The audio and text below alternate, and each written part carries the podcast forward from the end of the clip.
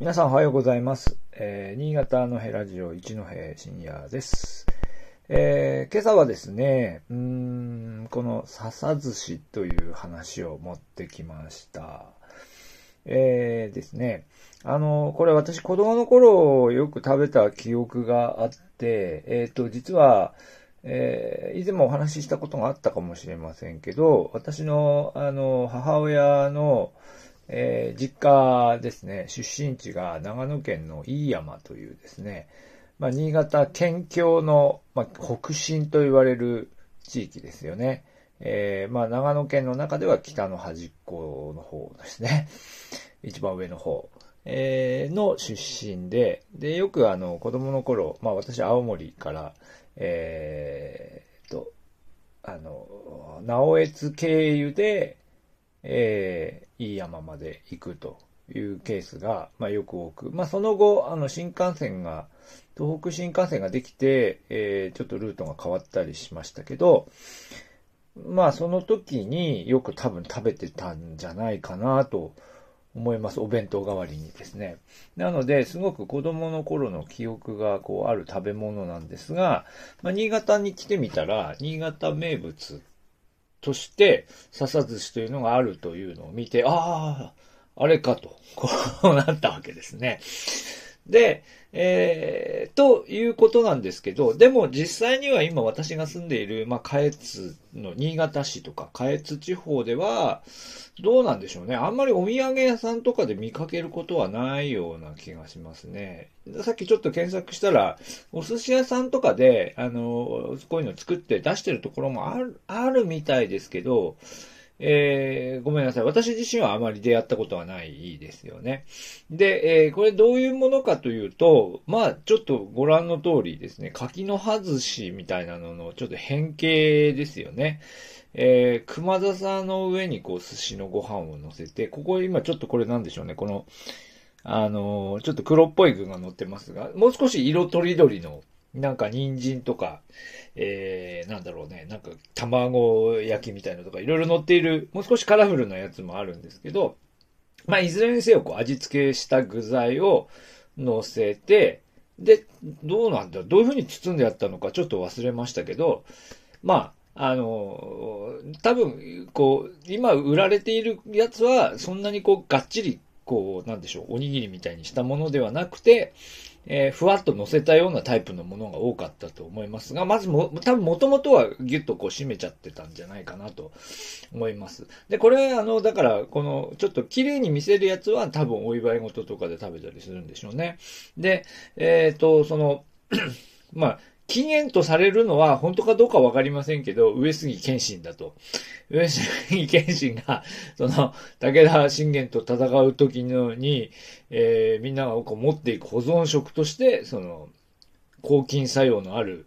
えー笹の葉を使って、えーまあ、作ったんだと。まあ、そこはちょっと眉唾感がありますが、でもまあそういう話で、えーまあ、あの、その新潟の、えー人たちにも愛される食べ物になってったと。まあ、ということなんだそうです。まあでも最初言った通り、あんまりこの新潟市内とかその周辺ではあまり見かけることはなくて、ちょっと検索してみた感じでは、まあうちのもんだっていう感じの、あの、名物、名物っぽい言い方をしているのは妙高と、あと、こう、糸魚川も結構出てきますよね。多分高田あたりがどうなのか、高田あたりでもですかね。多分あの、つまり上越地方ですよね。妙高、上越、糸魚川。やっぱあの辺なんだと思います。この辺の人たちが、えー、その、笹寿司っていうのを、えー食べているということになります。で、えー、で、だからその県境を越えて、まあ、まあ、そうですね、まだ、まだらお高原とかは、まあ、共有している、ちょっとみんなの笹寿司って書きましたけど、みんなのまだらおみたいなところありますよね。あの、妙高から一山越えていい山ですから、だからその二つの間は、まあ、山を挟んで親戚みたいなもんでしょう。まあ、だ、なので、いい山の方でも、その、笹寿司というのは、えー名物になっていて、えーっと、あの、多分お蕎麦の富、富倉っていうその山あいの地区で富倉そばってなんか昔食べたような記憶がありますけど、富倉あたりでおそらく作っている、いて売ってたような気がしますね。富倉、富倉とか。まあ、というふうに、要するにその、ええー、まあ、あの、食べ物としても結構面白く、なんでしょう、柿の外しみたいなのの、新越版っていう感じですよね。新、あ、新越版って言ったらダメですか。まあまあまあ、新潟、長長野版でもあり、なんでしょうね。まあ、その、みんなの富士山みたいな象徴ですよね。みんなの笹寿司っていう風な感じの、えー、食べ物で、えー、私自身はまあ結構好きですけど、うん、まあ、割と、その、妙高とか上越あたりで、えー、お土産品として売られているという印象ですね。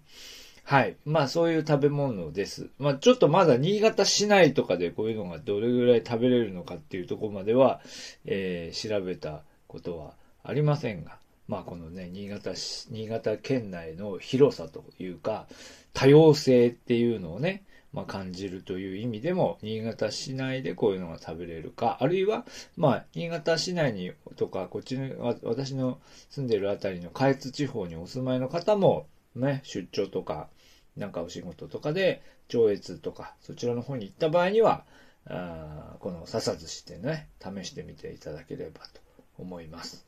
まあ、あの、うん。そうですね。まあ、柿の外しのイメージでいいと思いますけどね。ななんか入れてるものは多分山のものとかが多いのかな。何を乗せてたかちょっと、魚とかも乗せてる、だから糸魚川だと魚が増えるんでしょうか。なのかもしれませんが、まあ、飯山のような山の方ですね。妙高とか飯山とか山の方の土地ではもともと多分、ね、えー、椎茸とか、そういうこう、うん、まあ、山菜だの、その、野菜だの、そういうのを入れていると、そういう違いなのかもしれませんね。